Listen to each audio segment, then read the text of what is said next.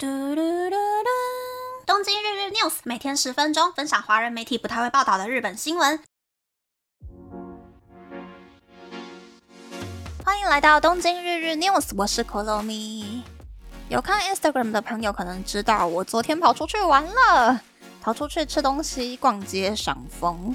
这礼拜我出门的次数比较多，所以我的战略就是想吃饭的时候就去咖啡厅，因为咖啡厅的座位普遍比较多，肚子饿的时候就可以赶快坐下来吃一些东西垫垫胃，顺便补充咖啡因，我的生命之水。补满 LP 之后呢，就可以继续逛、继续吃那样子。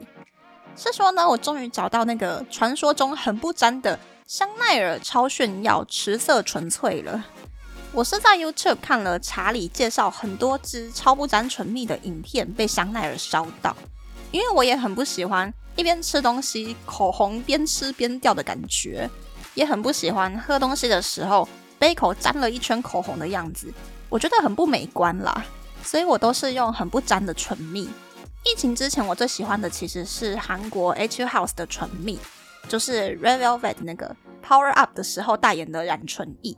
私心觉得色旗勃艮第的深紫红色，虽然生活中真的很难用到，但是那个颜色很帅很漂亮。但是疫情之后，A T U House 出新品的速度变很慢，韩国也开始流行亮面唇蜜，A T U House 就没有再出超不沾染唇液的新色，所以我一直很想要去找一个新的超不沾唇蜜。但是我在仁川机场的免税店看香奈儿的时候，柜姐就说只剩下一个色号还有货。看包装，我感觉是偏粉嫩的豆沙色，像是 t o i l e t 会有的那种颜色。结果柜姐擦在手上之后，我才知道还有货的那个是对黄皮人超级不友善的死亡芭比粉。我也研究了日本香奈儿的官网，也是大概一半的色号缺货吧，所以我没有在网络上面下单。刚好昨天因为银座真的太多人了，很难逛街，我就跑去游乐亭逛百货公司。就看到 Lumine 的香奈儿居然没有客人耶！进去之后呢，那个店员就说店里面几乎都还有货，所以我就把卡片掏出来，把唇蜜买回家了。但是呢，我发现日本的色号跟台湾的色号完全不一样。想要来日本买免税的香奈儿超炫色持色纯粹的人呢，记得要先确认颜色之后再买，因为我发现包装的颜色还有本体的颜色差距很大。开始介绍新闻喽。第一则新闻是二零一七年由日本经济产业省发起的，希望让日本上班族充实工作以外的生活，并鼓励商家举办促销活动，活化日本消费经济。而开始让上班族在每个月的最后一个星期五，提早在下午三点下班的 Premium Friday 超值星期五活动，似乎已经真的结束了。事实上，Premium Friday 的官方网站已经在今年六月关闭。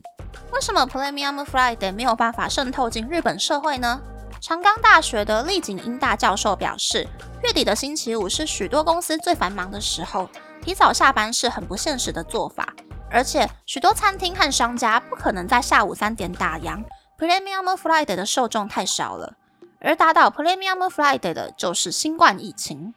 这是因为疫情爆发之后，有很多公司导入，例如远距上班之类的更加自由的工作模式，所以靠 Premium Flight 充实上班族在工作以外的生活的效果就没有那么大了。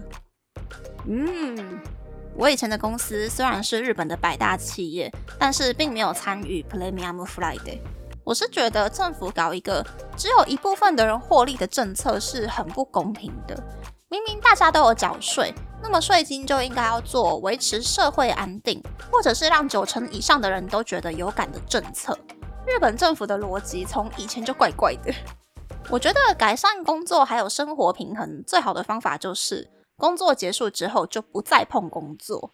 可是很多日本人都做不到这一点，就跟我在第两百二十九集提到的那个 case 一样。我是属于下班前五分钟，就算收到很复杂也很重要，但是紧急性不高，不需要立刻回信的 email 呢，我就是大概瞄一眼，等第二天早上脑袋比较清晰，肚子也不饿，工作的压力还只有百分之零的时候，慢慢的有条理的去回信。正所谓欲速则不达嘛，与其加班回信回一封逻辑矛盾啊，或者是破绽百出的信。然后关电脑下班，让收信方很错愕、很焦急。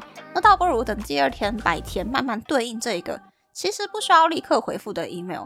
而且这么做呢，也可以让工作相关的人知道，我的下班时间就是下午五点。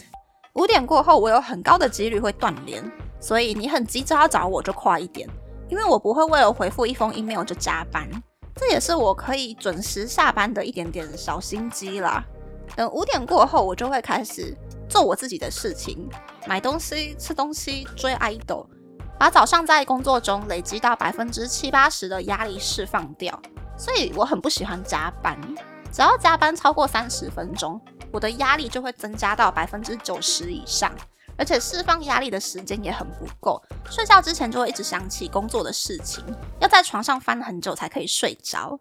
所以如果有跟我一样一个人住，身边没有亲近的朋友，生活只剩下工作，会因为工作晚上都睡不好的人呢，请一定要尝试我的做法。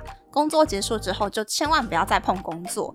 然后也把工作用的手机还有 APP 设定成勿扰模式。有余力的话呢，就可以再培养一个下班之后可以让自己更开心的兴趣。我的话就是追星啦，去找到一个可以释放压力的兴趣。如果真的不行的话呢，就多花一个小时运动，把体力消耗掉，这样子晚上就可以睡得更好，隔一天早上上班心情也会变好。第二则新闻是带状疱疹。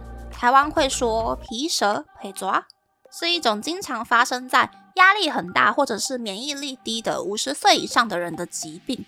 但是这几年在日本却有许多二十到四十多岁的人罹患带状疱疹。会引发带状疱疹的原因是因为水痘病毒。即使在小时候得过水痘，但因为病毒潜伏在身体里，十几年后就有可能会在身体状态不好的时候，让身上长出红色。而且会刺痛的带状颗粒。据说在八零年代，每三个人当中就有一个人罹患带状疱疹。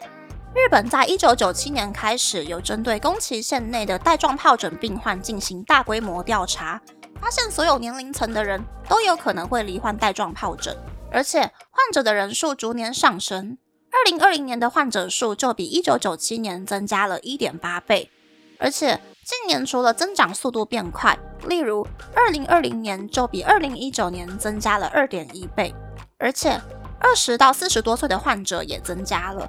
原因就是二零一四年开始，日本的小朋友需要定期施打水痘疫苗，因为施打疫苗的关系，长水痘的小朋友变少了。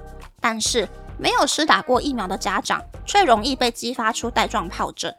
不过，施打水痘疫苗的小朋友以后就不会再长水痘，也不容易罹患带状疱疹。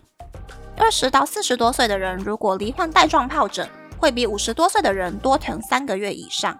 所以，如果身上长出红点，并伴随刺痛感或是不适感，就请尽快去皮肤科就诊。嗯，台湾从二零零三年一月一日以后出生的小朋友就都有打水痘疫苗，所以。二零零二年十二月三十一日之前出生、没有得过水痘或是身上没有水痘抗体的人呢，就可以考虑去打疫苗。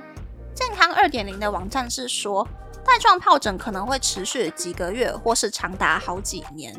如果长在头上，就可能会头痛；如果长在眼睛附近，就有可能会失明；如果长在私密部位附近呢，可能就会影响排泄。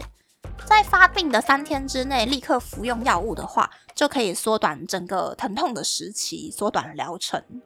那如果皮蛇长一圈呢，其实是不会死掉的，长一圈只是代表你的身体状况真的超级无敌不好的。在台湾的大医院呢，我刚刚看了，打一针水痘疫苗价位大概是台币一千八上下，打两剂疫苗就有百分之九十八的几率不会长水痘。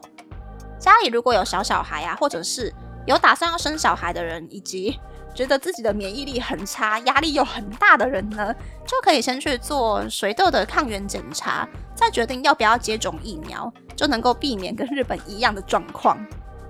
那么，那么这次的分享就到这边，不知道大家喜不喜欢这样的节目呢？欢迎大家留言和我分享你的想法。喜欢这个节目的朋友，可以在 Apple、Spotify、s o n KKBox、First Story、Mixer Box 等 Podcast 平台和 YouTube 订阅《东京日日 News》，多多按赞、评分，或是在 s o n 小额赞助这个节目。还可以在 Instagram 或 Search 追踪《东京日日 News》DJ Tokyo 的账号哦。拜拜。